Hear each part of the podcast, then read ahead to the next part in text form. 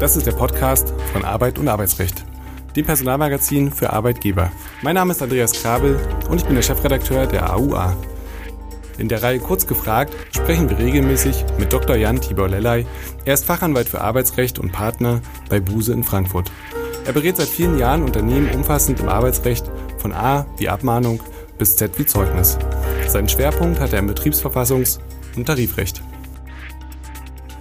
Herzlich willkommen, lieber Herr Dr. Lellay, zu einer weiteren Folge Kurz gefragt. Diesmal vielleicht eine m, hm, etwas besondere Folge. Es soll gehen um äh, die Kündigung wegen des Ukraine-Krieges. Der Chefdirigent der Münchner Philharmoniker wurde vom Oberbürgermeister der Stadt München entlassen, weil er Wladimir Putin nahestehe und sich von dessen Angriffskrieg auf die Ukraine nicht distanziert habe. Eine Opernsängerin kam einer Entlassung durch die Hamburger Elbphilharmonie zuvor und ging selbst. So nachvollziehbar und klar solche Schritte zunächst sind, werfen sie doch arbeitsrechtliche Fragen auf. Lieber Dr. Lellay, schildern Sie einmal das Geschehen um den Chefdirigenten in München. Das ist ein Fall, den wir exemplarisch betrachten wollen.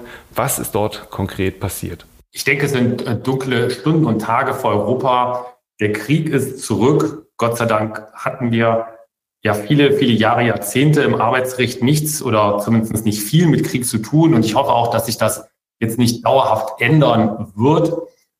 Richtig, was Sie ja sagen, Herr Kabel, der Fall von dem Herrn Gergiev in München ist sicherlich ein besonderer. Einmal natürlich, weil er eine prominente Persönlichkeit ist, im öffentlichen Leben stehend ähm, mit einer starken Präsenz, selbstverständlich auch vielen Menschen bekannt, ein Künstler und sicherlich dann auch aufgrund seiner Tätigkeit, seiner Funktion. Ähm, man kann ja sofort die, erstmal die Frage stellen, ist er überhaupt ein Arbeitnehmer in dem klassischen Sinne?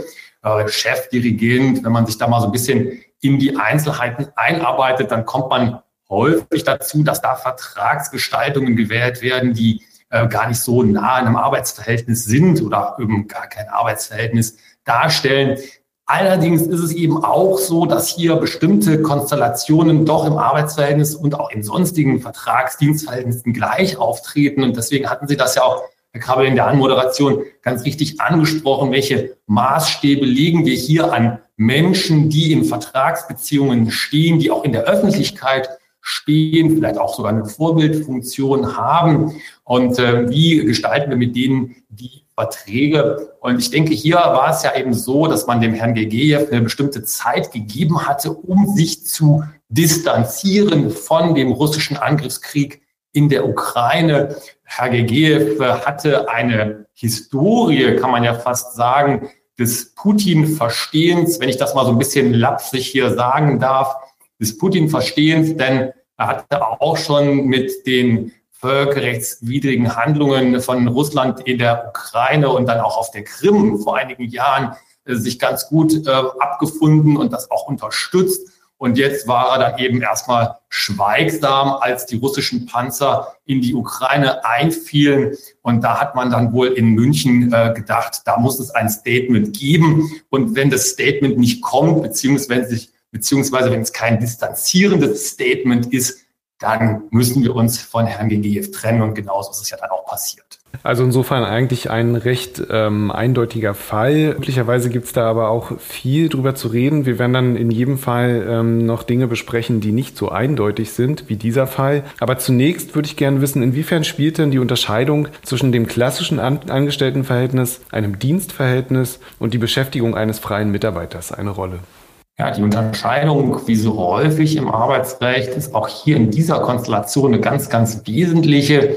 Das klassische Angestellten- und Arbeitsverhältnis ist ja ähm, ein äh, Verhältnis, wo erstmal zum Beispiel äh, Dinge ganz klar geregelt sind, wie zum Beispiel äh, das allgemeine Gleichbehandlungsgesetz, also äh, Verbot von bestimmten Äußerungen äh, oder auch Verhaltensweisen. Äh, das Ganze geht dann ein bisschen weiter zum Dienstverhältnis beziehungsweise zur freien Mitarbeit, wo ja nicht die Vertragsbeziehung vielleicht lockerer wird, aber doch die Einwirkungsmöglichkeit des Unternehmens im klassischen Arbeitsverhältnis ist natürlich sehr stark. Die Einwirkungsmöglichkeit, Direktionsrecht kann ausgeübt werden, es können Vorgaben gemacht werden, zum Beispiel auch sogar bis hin zur Bekleidung, Stichwort Berufskleidung. Und ähm, hier immer weniger, wenn man sich äh, mit Dienst- oder Angestellten- oder freien Mitarbeiterverhältnissen beschäftigt. Das heißt, ich denke, wir könnten hier sicherlich davon ausgehen, dass es rechtlich eine Abstufung auch gibt, nicht nur insgesamt der Einordnung, sondern eben auch der Einwirkungsmöglichkeiten, die eine Arbeitgeberin beziehungsweise ein Unternehmen hat, vom Arbeitsverhältnis zum Dienstverhältnis bis dann auch zur freien Mitarbeit. Dann werden wir nochmal äh, ganz konkret, welcher Kündigungsgrund könnte denn hier in dem Fall des ähm, Chefdirigenten vorliegen? Und dann vielleicht auch nochmal kurz angerissen, welcher Kündigungsgrund könnte ganz allgemein vorliegen, ähm, wenn Äußerungen getätigt werden, die auf dieser Ebene sich äh, abspielen?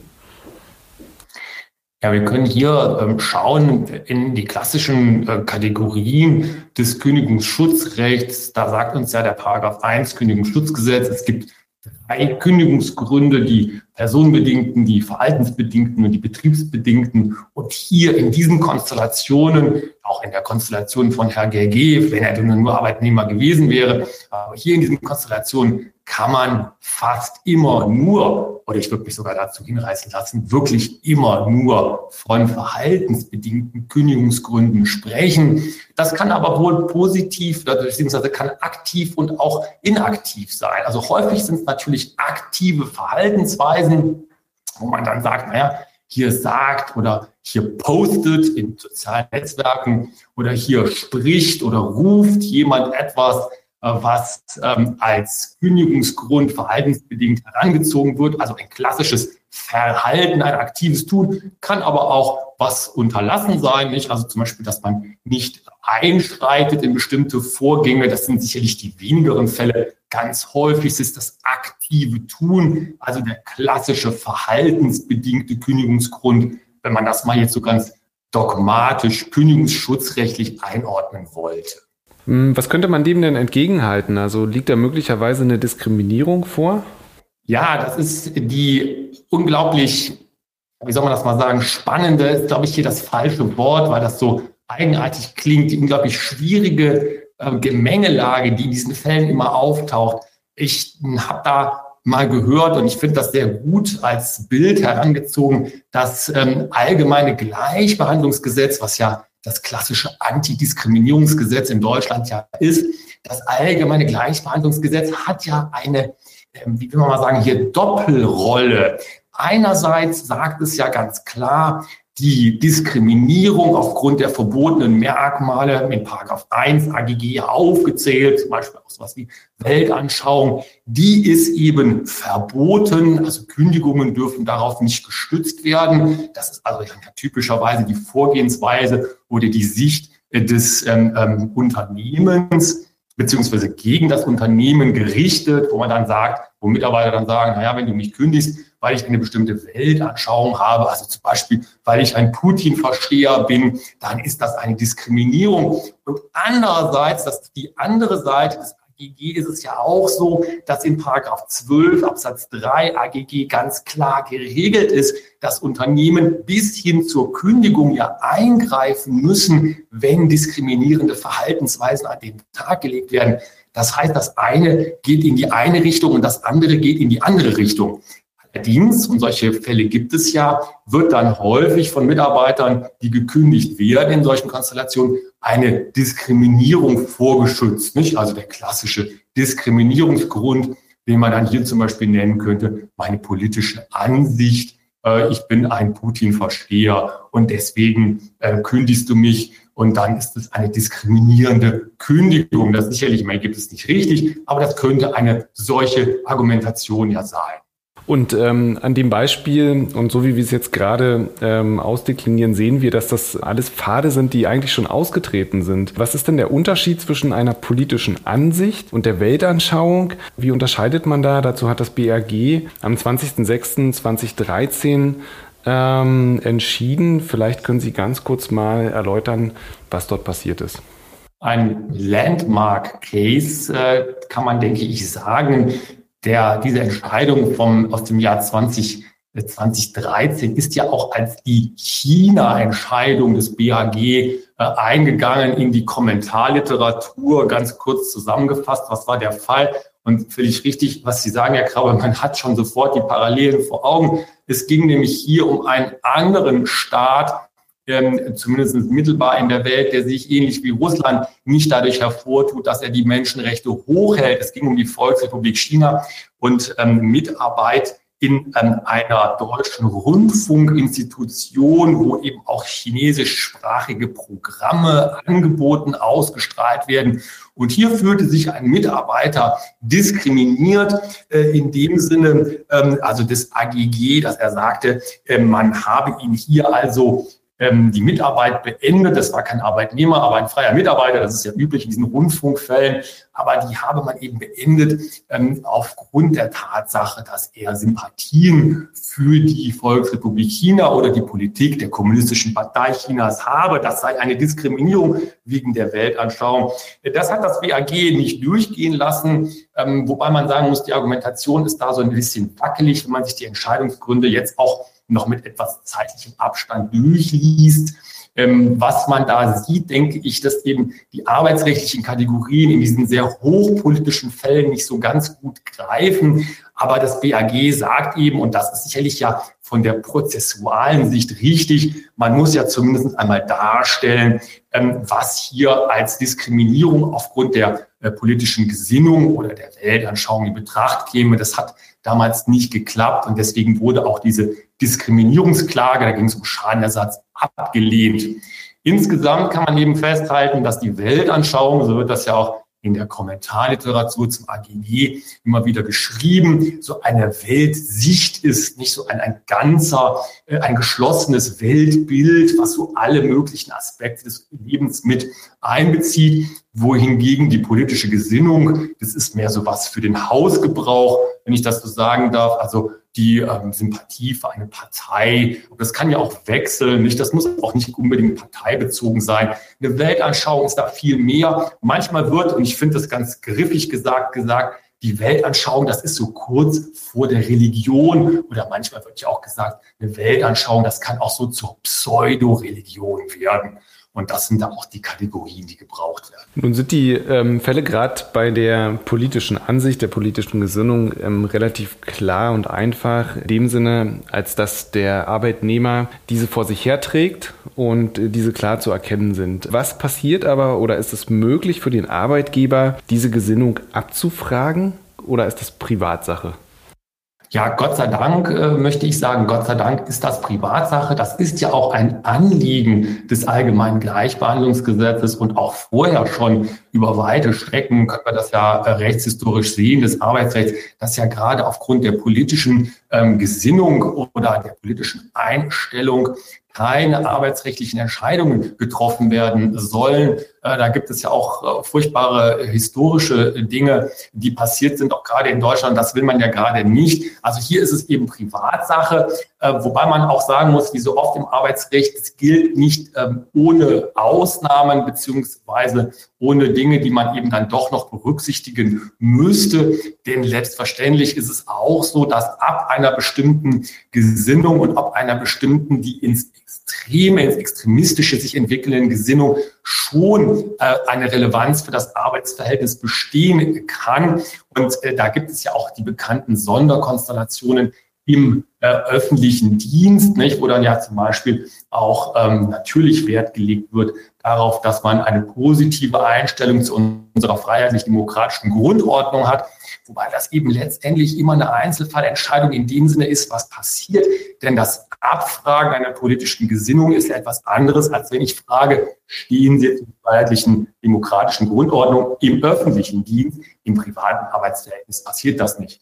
Das heißt also, bottomline, nein, die politische Gesinnung darf nicht erfragt werden. Da sind wir uns hoffentlich alle einig in diesem Land. Sie hatten gerade die Relevanz im Arbeitsverhältnis angesprochen und hier vielleicht ähm, als Stichwort die Auswirkungen auf das Unternehmen. Sobald es diese Schwelle übertritt, habe ich als Arbeitgeber ja möglicherweise auch ähm, eine Art Druck aus der Belegschaft, wenn die wiederum erfährt, ähm, welcher Mitarbeiter dort noch als Kollege eingestellt ist. Mm, und da kommen wir zur berühmten Druckkündigung, die wir auch, glaube ich, schon mal in einer älteren Folge besprochen haben. Was sind denn die Voraussetzungen hierfür? Die Druckkündigung ist äh, meiner Meinung nach eines der eigenartigsten Konzepte des Kündigungsschutzrechts, das wir so haben in Deutschland. Ich kann absolut nachvollziehen, äh, wie das zustande kommt, wie man darauf kommt. Äh, denn man geht ja davon aus, dass die Grundlage eines jeden erfolgreichen Arbeitsverhältnisses ein vernünftiges und auch harmonisches Betriebsklima ist. Und wenn es dann eben zu Vorfällen im Betrieb kommt oder im Unternehmen kommt, die das in Frage stellen oder vielleicht sogar nachhaltig stören oder zerstören, dann kann es zu diesem Druck, zumindest von innen Drucksituationen kommen. Das kann man aber auch von außen ähm, haben. Das sind ja die Konstellationen, wo dann zum Beispiel Kunden äh, oder sonstige externe an Unternehmen herantreten und sagen, ein Mitarbeiter müsste zum Beispiel gekündigt werden. Die Rechtsprechung ist aus meiner Sicht auch wirklich gut beraten und konsequent hier sehr zurückhaltend. Es gibt also die Druckkündigung, das wird in den Entscheidungen auch immer wieder so gesagt. Die ist aber an ganz, ganz wichtige und ganz äh, nach, schwierig nachzuweisen, schwierig darzulegende Voraussetzungen geknüpft. Und die wichtigste Voraussetzung ist aus meiner Sicht da immer, dass das Unternehmen alles tun muss, um die Situation anders aufzulösen. Man liest da auch in den Entscheidungen immer ganz zu Recht, meiner Meinung nach, das Unternehmen muss sich auch vor denjenigen, diejenige stellen und versuchen, so die Drucksituation zu entschärfen. Wenn das alles nicht fruchtet, dann gibt es die Druckkündigung und ist ja auch anerkannt. Und es gibt ja auch noch eine andere Konstellation, ein bisschen verwandt. Das ist die Kündigung durch den Betriebsrat. Das denkt man erstmal, sowas gibt's doch gar nicht, aber da gab es vor einigen Jahren noch einen Aufsatz in der Fachzeitung zu, der wurde so überschrieben, Kündigung durch den Betriebsrat. Was ist da gemeint mit? Das ist der Paragraph 104 Betriebsverfassungsgesetz, wo sich also der Betriebsrat dafür einsetzt, dass störende Arbeitnehmer aus dem Betrieb entfernt werden. Und da kann dann der Betriebsrat sogar mit gerichtlichem Verfahren gegen das Unternehmen vorgehen. Aber auch hier sind die Anforderungen sehr, sehr hoch. Das sind absolute Einzelfälle. Wie ähm, wird denn das Vorliegen einer Drucksituation eigentlich nachgewiesen? Also was, was ähm, sind das für Anhaltspunkte? Muss man da ein Protokoll führen, ähm, Beweise sammeln? Wie funktioniert das konkret? Ja, genau richtig. Das sind äh, die üblichen Standards, die da angelegt werden. Es gibt ja prozessual immer die Darlegungs- und Beweislast. Das heißt also, die Drucksituation, nehmen wir mal an, es ist jetzt eine interne Drucksituation, eine Mitarbeiterin oder ein Mitarbeiter soll aufgrund von Vorfällen nach dem Willen einer großen Mehrheit im Betrieb aus dem Unternehmen entfernt werden, dann wird man als Unternehmen immer darauf bestehen müssen, im ersten Schritt, dass diese Vorfälle, die da auch ja zum Vorwurf führen, nachgewiesen sind. Und nicht nur die Vorwürfe müssen ja nachgewiesen werden. Also da müssten Protokolle erstellt werden von Vorwürfen, da müssen Zeugenaussagen eingeholt werden. Da gibt es vielleicht auch Video- und Fotobeweis, also die ganze Palette, die man da so kennt. Aber dann eben auch der Druck, der da ähm, von denjenigen ja als Kündigungsgrund letztendlich rangezogen wird, der muss nachgewiesen werden. Also zum Beispiel die Kündigungsabsicht von Team-Mitarbeitern, die dann sagen, naja, wenn die bleiben darf oder wenn der bleiben darf, dann gehe ich oder externe Drucksituation. Wichtiger Kunde hat uns gesagt, wenn der bleiben darf oder wenn die bleiben darf, dann beenden wir die Geschäftsbeziehung. Das muss also alles nachgewiesen werden, gerichtsfest nachgewiesen werden. Denn eins steht ja fest, wenn tatsächlich gekündigt wird als Druckkündigung, dann gibt es eine große Wahrscheinlichkeit, dass das auch gerichtlich überprüft wird. Und dann sind wir in der klassischen Konstellation des Kündigungsschutzgesetzes. Und das ist ja im Prinzip die Situation, die jetzt ähm, möglicherweise vielfach auftreten wird. Ich würde gerne nochmal zurückgehen zum Ausgangsfall und äh, den auch wieder exemplarisch nehmen. Dürfen denn Arbeitnehmer in exponierter Position zu Stellungnahmen, also zu aktivem Tun, äh, verpflichtet werden? Müssen sie sich von Ereignissen distanzieren? Und wie verhält es sich da ähm, bei einfachen Mitarbeitern?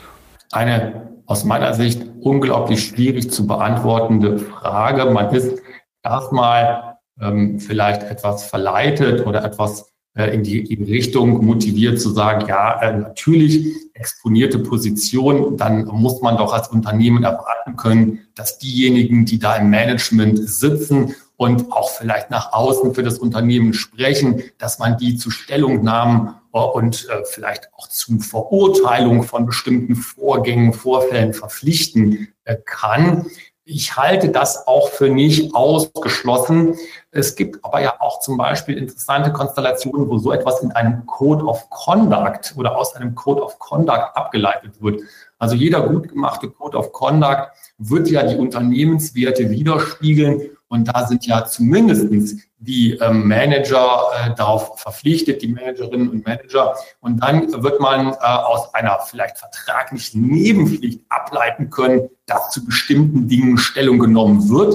Aber auch hier, denke ich, kommt es auf den Einzelfall in dem Sinne an, dass man sich immer anschauen muss, wie konkret ist das Unternehmen davon betroffen. Das heißt, je weiter sich die Vorfälle in den politischen Raum, jetzt hier ja sogar in die internationale Politik bei den Putin-Verstehern, ähm, abwandern fast schon, je weniger wird man eine solche Pflicht zumindest arbeitsrechtlich aus meiner Sicht durchsetzen müssen oder können. Denn Ansatzpunkt wird ja immer so etwas sein wie eine Nebenpflicht, vielleicht auch eine Treuepflicht, eine Loyalitätspflicht gegenüber den Unternehmen, dass man eben die Unternehmenswerte nach außen vertritt und auch aktiv nach außen vertritt. Und ähm, die einfachen Mitarbeiter, also die berühmten Indianer, äh, die dann ja auch natürlich zu dem Code of Conduct in irgendwann ein Verhältnis haben, da wird es dann höchstwahrscheinlich noch schwieriger sein. Zumindestens dann, wenn man sich eben weiter wegbewegt aus dem Arbeitsverhältnis heraus.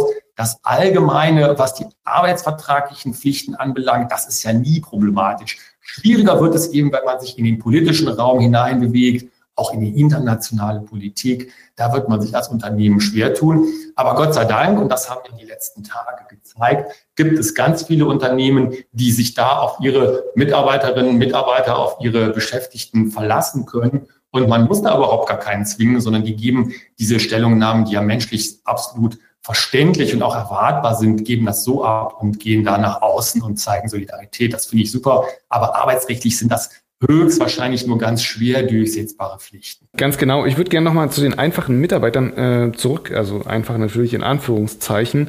Ähm, wir können auch sagen, nicht exponierten äh, Positionen. Ähm, da kann ich mir auch sehr gut vorstellen, dass dort Leute dastehen und sagen, ich fürchte Repressionen oder Repressalien ähm, meiner Familie, die sich in Russland befindet. Ähm, ich möchte mich öffentlich einfach nicht dazu äußern. Das sind dann wieder Einzelfälle, die auch einfach betrachtet werden müssten. Ähm, denn es gibt möglicherweise auch mehr oder weniger gute Gründe im Kleinen äh, zu sagen, ich will mich dazu nicht äußern. Das ist natürlich hier in unserem Ausgangsfall wiederum etwas anderes. Ähm, eine kleine Zusatzfrage hätte ich dazu trotzdem noch. Wenn ich ähm, beispielsweise der Betreiber eines Cafés bin und ähm, ich möchte Solidarität zeigen und ähm, drucke jetzt für meine Mitarbeiter T-Shirts mit, also mit einer Solidaritätsbekundung Richtung Ukraine. Und ein Mitarbeiter möchte das nicht tun. Äh, wie verhält sich das da? Ja, das ist die, die Situation, in die man als Kaffeebetreiberin, Kaffeebetreiber natürlich nie kommen möchte. Und äh, aber richtig, das ist genau die arbeitsrechtliche Schwierigkeit, die sich dann da auftut. Denn wenn man es mal ganz nüchtern und einfach nur arbeitsrechtlich analysiert, müsste man sich ja fragen, gibt es für denjenigen oder diejenige, die sich dann da weigert, die Solidarität zu zeigen, eine arbeitsrechtliche Verpflichtung, das zu tun. Und da denke ich, das kann man auch bedauern, denke ich, kommt man zu dem Ergebnis, dass es eine solche Pflicht höchstwahrscheinlich nicht geben wird. Denn man muss ja sagen, die Leute haben einen Arbeitsvertrag abgeschlossen, um in einem Café mitzuarbeiten. Und ähm, das sind einfach dann Dinge, wo auf jeden Fall nachvollziehbar argumentiert werden könnte, das gehört nicht mehr zu den arbeitsvertraglichen Pflichten. Ich glaube, Gott sei Dank sind die Fälle nicht so ähm, sehr zahlreich gesät, aber ich denke, wenn sie so eintreten, dann müsste man wohl zu dem Ergebnis kommen und sagen, durchsetzen könnte man das höchstwahrscheinlich. Wir kommen gleich zum Schluss. Ähm, zurückgehen vielleicht zum Ausgangsfall beziehungsweise zu ähm, den Extremfällen, wo Leute sich aktiv äußern. Vielleicht eine kleine Best Practice. Wie trennt man sich von solchen Mitarbeitern? Das sind immer wieder die Fälle der Trennung in den ähm, schwierigen und äh, auch belasteten Sachverhalten, die aus meiner Sicht immer gut beraten so geführt werden, durchgeführt werden, dass es geräuschlos passiert. Ich weiß, dass das äh, manchmal nicht möglich ist, übrigens manchmal auch nicht gewollt wird, sowohl von der betroffenen Ebene natürlich, niemand will gerne ausscheiden, unfreiwillig, aber auch von der Arbeitgeberin-Ebene, wo man einfach sagt, wir möchten ein Zeichen setzen, wir möchten jetzt zuschlagen, in Anführungszeichen, wir möchten jetzt kündigen. Ähm, die Schwierigkeit, die da immer entsteht, ist, dass man die kündigungsschutzrechtlichen Risiken unterschätzt und dann auch zumindest aus Unternehmenssicht vor der ähm, großen Herausforderung stehen kann, wie gehe ich denn mit einem verlorenen Kündigungsschutzprozess in diesen Konstellationen um. Deswegen ist die Best Practice immer die einvernehmliche Trennung. Und ich habe die Erfahrung gemacht und auch in den letzten Tagen, wir hatten diese Fälle leider, muss ich sagen, auf dem Tisch, ähm, kommt man da auch äh, relativ schnell zu einer Lösung, weil man einfach sagen muss, die Menschen, die sich so verhalten, die äh, verstehen dann doch relativ schnell, dass sie sich in ein Umfeld gesetzt haben, wo ähm, teilweise eben eine Zusammenarbeit nicht mehr richtig möglich ist. Teilweise ist es ja auch so, dass es da zu Auseinandersetzungen im Kollegenkreis schon gekommen ist. Die müssen nicht jetzt ganz heftig gewesen sein, aber doch sehr stark, sodass die Leute dann manchmal sogar froh sind, wenn man ihnen die Möglichkeit eröffnet, sich da äh, ohne großes Tamtam -Tam zu verabschieden. Und ich glaube, dass das ist einfach aus Unternehmenssicht die Best Practice, die beste Vorgehensweise, konsequent und ohne großes Geräusch, ohne großes Tamtam, das zu erledigen. Man sollte der Versuchung widerstehen, aus Unternehmenssicht da Exempel zu statuieren, so nachvollziehbar das ist. Exempel wird ja auch so statuiert, wenn die Leute dann einfach das Unternehmen verlassen. Aber Kündigungsschutzprozesse in dem Bereich, die sind immer ein großes, großes schwarzes Loch und da würde ich als Unternehmen ganz ungern reinspringen. Reden wir mal über die Öffentlichkeit. Also Sie lehnen das ja ähm, aus guten Gründen ab, da großes Tamtam -Tam zu machen. Ähm, es gibt aber vielleicht doch Arbeitgeber, die sich dazu entscheiden und ähm, ja ihre Marke vielleicht stärken wollen in irgendeine Richtung und ähm, ein Klientel haben, was die Produkte kauft, was äh, sensibel für sowas ist.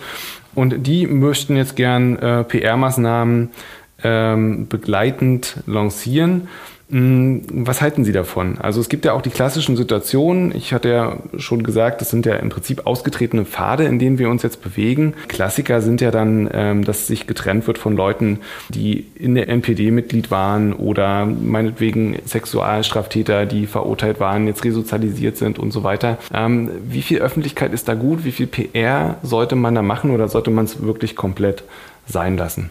Ja, wir können uns ja einfach mal auf die äh, Seite äh, äh, stellen und sagen, wenn ich als Unternehmen das als äh, Teil äh, meines Selbstverständnisses sehe, dass ich auch absolut nachvollziehen kann äh, und dann sage, das ist etwas, was ich sogar ganz aktiv nach außen tragen will, auch so einen solchen Trennungsprozess oder die Maßnahmen, die ich da ergreife, aktiv, also nicht nur als Exempel statuiert, äh, nach innen gerichtet, sondern auch nach außen, wie Sie gerade sagten, Herr Krabbel, als fast schon PR- oder Marketingmaßnahmen, dann dreht sich das natürlich völlig um. Dann kann ich das auch aktiv betreiben und äh, kann das entsprechend ähm, mit den klassischen Methoden äh, an die Öffentlichkeit bringen, äh, mit einer Presseerklärung, äh, vielleicht sogar auch in den sozialen Medien lancieren. Und dann mache ich das sozusagen ganz umgekehrt, gehe also aktiv mit dem Fall um, in der Hoffnung, dass vielleicht auch